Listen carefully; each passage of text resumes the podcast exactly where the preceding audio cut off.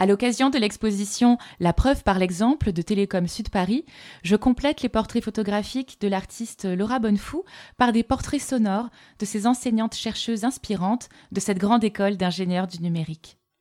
Dans ces épisodes, nous parlerons de leur passion, de leur parcours, mais aussi de leur domaine scientifique, afin de vous encourager tous et toutes à devenir les ingénieurs de demain.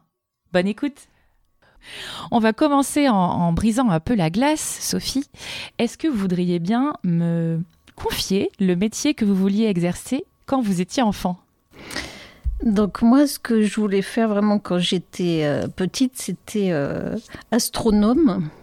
Et c'était vraiment pour euh, observer, euh, observer les, étoiles et, euh, et pouvoir effectivement m'évader un petit peu en, en, regardant, en regardant le ciel.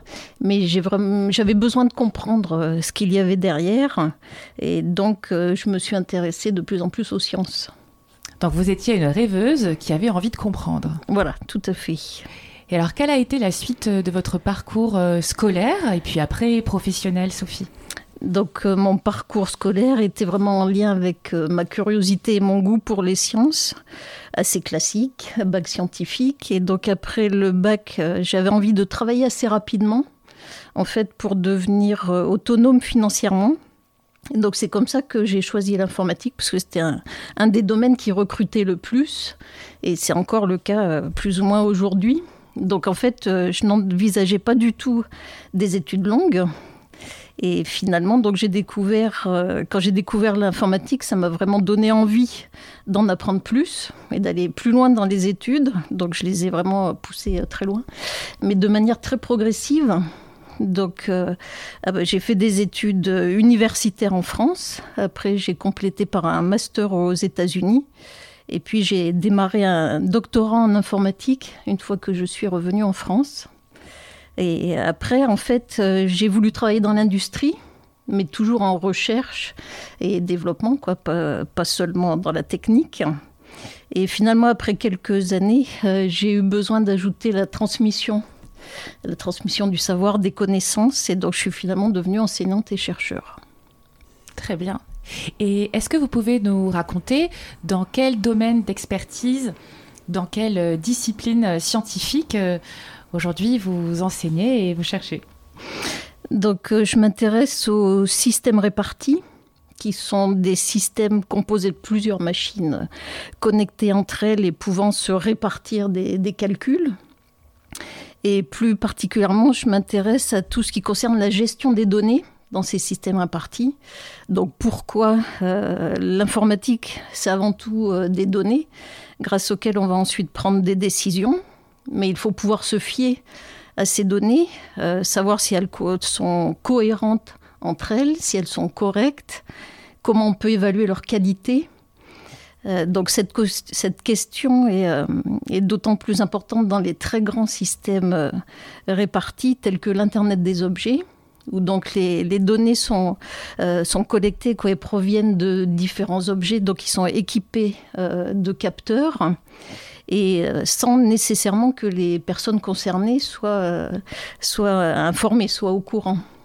Donc en fait, euh, ce que j'essaie de mettre en avant, c'est qu'il faut que cela se fasse en respectant la vie privée des personnes.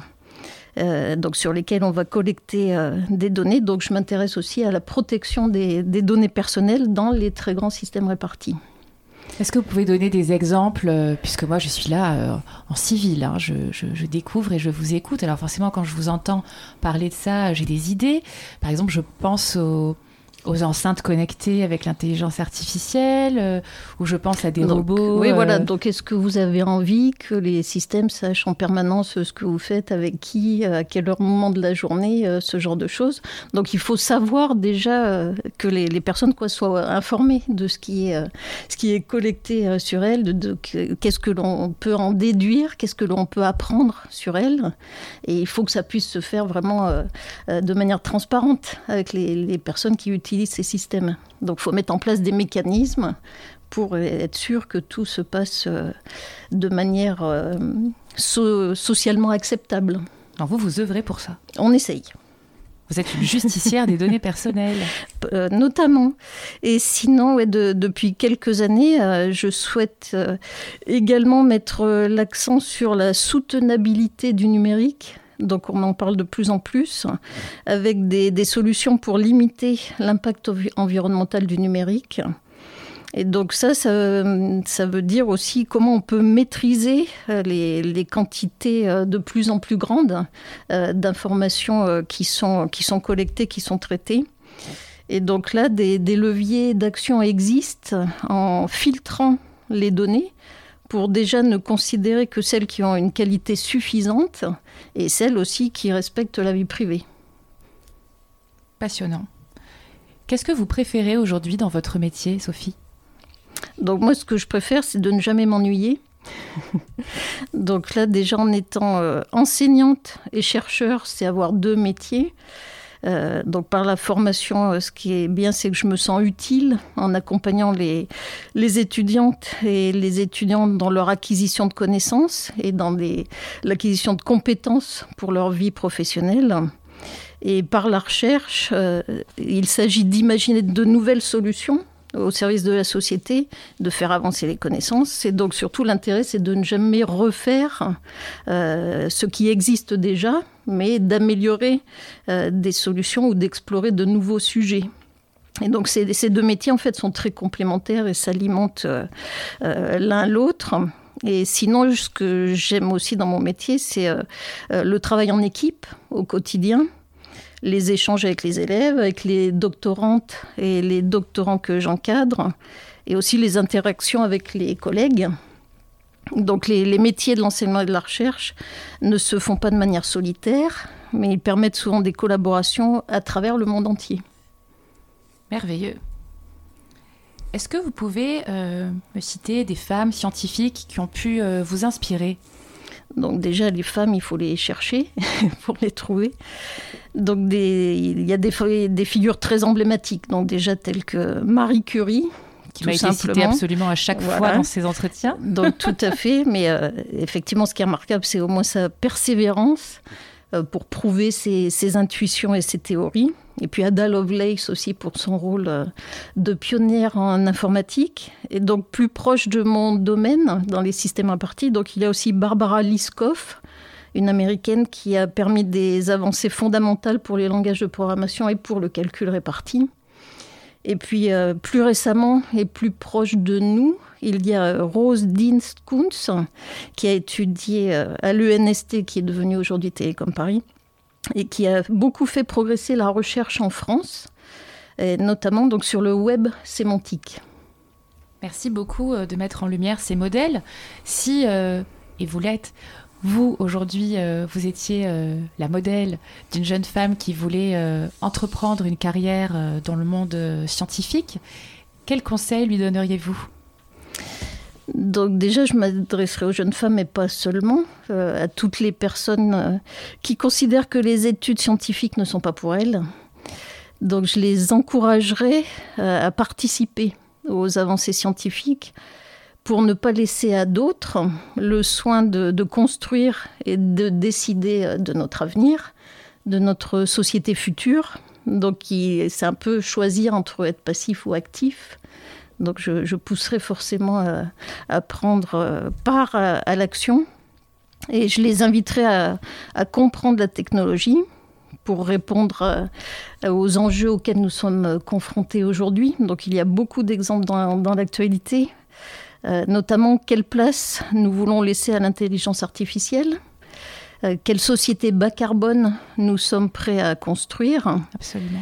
Euh, comment maîtriser les flux d'informations et aussi de désinformation qui nous arrivent en continu, et aussi donc construire une société inclusive en tenant compte des, des besoins de chacun et de chacune. Merci, c'est un très beau programme. enfin, pour terminer cet entretien, j'ai envie de vous demander si vous aviez un blason qui vous représente, vous. Est-ce que vous pourriez euh, me décrire euh, ce qu'il y aurait dessus et surtout quelle en serait la devise? Donc un blason, ce n'est pas forcément naturel pour moi. On n'est plus autant des chevaliers, mais donc euh, si je fais un effort, je dirais donc un pour un blason, il faut déjà une couleur. Donc je mettrai du rouge pour représenter le feu et l'énergie. J'ajouterai un animal avec une hirondelle, donc en lien avec le ciel, euh, le cosmos. Euh, je mettrai également un arbre pour représenter euh, les forêts comme source d'oxygène, et on en a bien besoin aujourd'hui. Et pour finir, je mettrai un arc, avec une flèche, donc pour viser, pour, viser loin, pour viser le ciel, par exemple. Et une phrase qui pourrait euh, être dessous euh, ce blason ou plus largement un mantra, euh, un proverbe qui vous accompagne depuis longtemps et qui vous soutient ou qui vous représente? Donc simplement, oui, je dirais comprendre avant d'agir et viser loin, donc représenté par la flèche.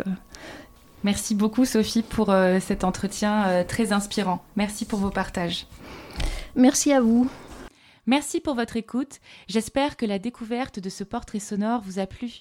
Il est issu de l'exposition La preuve par l'exemple de l'artiste Laura Bonnefou, produite par l'agence artistique Artwork in Promise. Je vous invite à parler de cet épisode autour de vous, mais aussi à le partager sur vos réseaux sociaux en taguant Télécom Sud Paris, l'instigateur de ce projet culturel et engagé. Car oui, chez Télécom Sud Paris, encourager les jeunes femmes vers les sciences du numérique est une priorité. À bientôt!